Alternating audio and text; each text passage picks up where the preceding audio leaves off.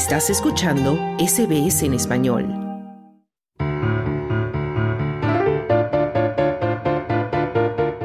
Tiempo libre. Noticias positivas. Y en tiempo libre de Radio SBS ya llegamos al tiempo de las noticias positivas de la semana y ya se encuentra con nosotros Esther Lozano. Esther, ¿cómo estás? Hola Carlos, muy bienito, ¿qué tal? Bueno, ya esperando este otoño que ya empieza con un poquito de más bajas temperaturas, pero bueno, se está yendo el calorcito. pero muy bien. bueno, vamos a comenzar hoy, Esther, hablando sobre un proyecto que surge aquí en Australia y es para ayudar a personas sin hogar, especialmente mujeres, y que tiene también que ver con la manera de vestir. Sí, eh, por dar un dato, contaremos primero que hay cerca de 280.000 personas que experimentaron la falta de vivienda en Australia solo el año pasado. Así que los profesionales que están ayudando a estas personas están viendo que este número de, de gente con estas necesidades está aumentando. Y mm, en estas circunstancias, para muchas personas que intentan reiniciar sus vidas, pues el recibir ropa regalada les puede cambiar la vida. Este es el caso de Naima Ibrahim. Es una mujer de 40 años, ella es madre de dos hijos y está pudiendo tener una nueva imagen gracias a una organización benéfica nacional que ayuda a miles de mujeres cada año a volver a integrarse en el mercado laboral. En una sala de Sydney, ella y un estilista combinan varios atuendos con accesorios que incluyen bisutería, bolsos y zapatos. Ibrahim está reiniciando su vida después de experimentar la falta de vivienda y dice que este nuevo vestuario hace una gran diferencia, así lo cuenta. cannot describe how I can think dress for success. I feel like an executive. Las palabras no pueden describir cómo puedo agradecerle todo esto a la organización Dress for Success. Me siento como una ejecutiva, me siento como una CEO. La confianza se dispara, contaba Ibrahim. Ella eh, espera encontrar un nuevo trabajo a tiempo parcial que le permita tener tiempo para cuidar a sus hijos. Así que la comprensión y el empoderamiento son el foco de esta organización benéfica nacional llamada Dress for Success, que podríamos traducir como vestirse para el éxito, y así lo cuenta su directora en Sydney, Lisa Sattler.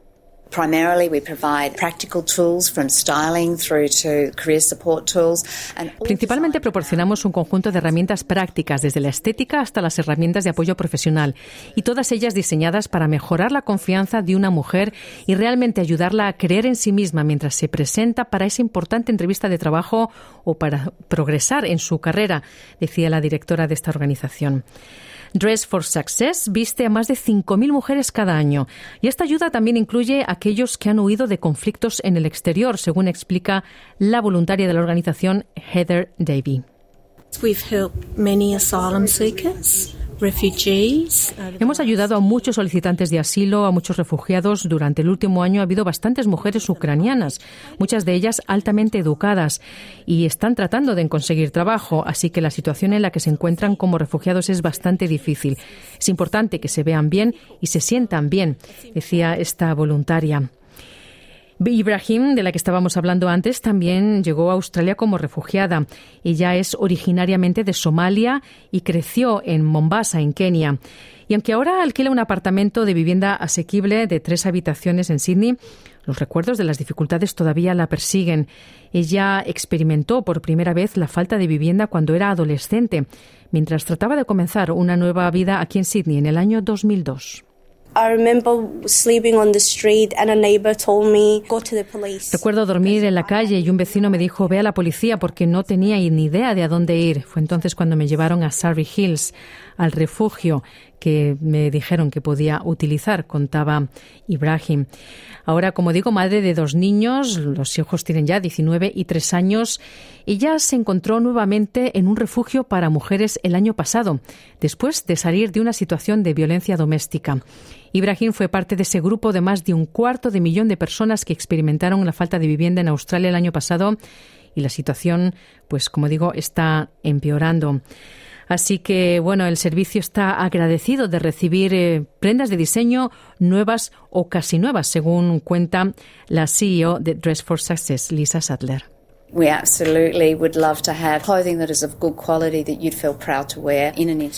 Nos encantaría tener siempre ropa de buena calidad con la que te sientas orgullosa de vestir en una situación de entrevista o en una situación de trabajo y podemos recibir esto en nuestras salas de muestra en todo el país. Este mes, durante marzo, estamos llevando a cabo nuestra campaña Empower Hour. Es una simple campaña de apoyo para avanzar en el mercado laboral y estamos pidiendo a la gente que dé una hora de su salario para ayudar a una mujer a volver a tener un trabajo. Así que los que estén interesados, pues ya saben que aquí es una forma también de poder ayudar a estas mujeres que necesitan un pequeño empujoncito.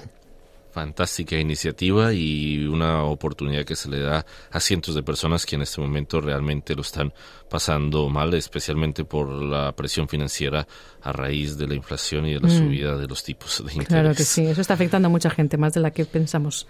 Mm. Bueno, y vamos a cambiar de continente y vamos a irnos a Sudamérica, más específicamente a Brasil, porque vamos a hablar de una historia de colaboración, de cooperación entre especies. Sí, las especies son el hombre y los delfines.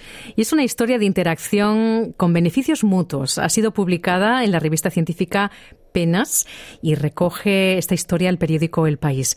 Resulta que un municipio de la costa suroeste de Brasil, un pueblo llamado Laguna, hace ya casi 100 años que produce una interesante colaboración entre los humanos y los delfines para conseguir una buena pesca, de la que se benefician ambos. El estudio que ha sido hecho por algunos científicos de la Universidad del Estado de Oregón, entre otras instituciones, ha analizado este comportamiento y ha descrito cómo los pescadores y los delfines trabajan juntos pastoreando a los peces y haciendo que los bancos de peces se dividan y así sea más fácil atraparlos. Pues bien, la manera en que esta estrategia funciona comienza con que los delfines ahuyentan a los peces hacia la playa y dan un aviso a los pescadores a través de sus característicos chasquidos. Entonces, cuando los pescadores les escuchan, saben que tienen que lanzar sus redes en un intervalo de no más de 20 segundos, que es cuando los peces van a estar a una distancia más accesible y confundidos, y así va a ser más fácil pescarlos. Esta confusión pues hace que también los delfines les puedan cazar más fácilmente. El investigador Mauricio Cantor ha observado que durante esta dinámica, en la que participan entre 50 y 60 delfines, los cetáceos se zambullen durante más tiempo y modifican su comportamiento. Y también han visto que los que cooperan en esta actividad sobreviven más tiempo. Una muestra también de este beneficio a largo plazo. Y ha observado el estudio que los cetáceos que cooperan aumentan un 13% su posibilidad de sobrevivir. Y los investigadores, bueno, esperan que además la publicación de este estudio pues ayude a que esta práctica se conserve y ayude a que los delfines no sean víctimas de la pesca extensiva por tener que salir a alta mar y bueno, así tienen en esta playa, en esta población tienen un pequeño reducto más seguro. Fantástica noticia y definitivamente se demuestra que la colaboración se puede a cualquier nivel. Sí. Muchísimas gracias por las noticias positivas de la semana, Esther. Un saludo para todos. Muy buena tarde. ¿Quieres escuchar más historias como esta? Descárgatelas en Apple Podcasts, Google Podcasts, Spotify o en tu plataforma de podcast favorita.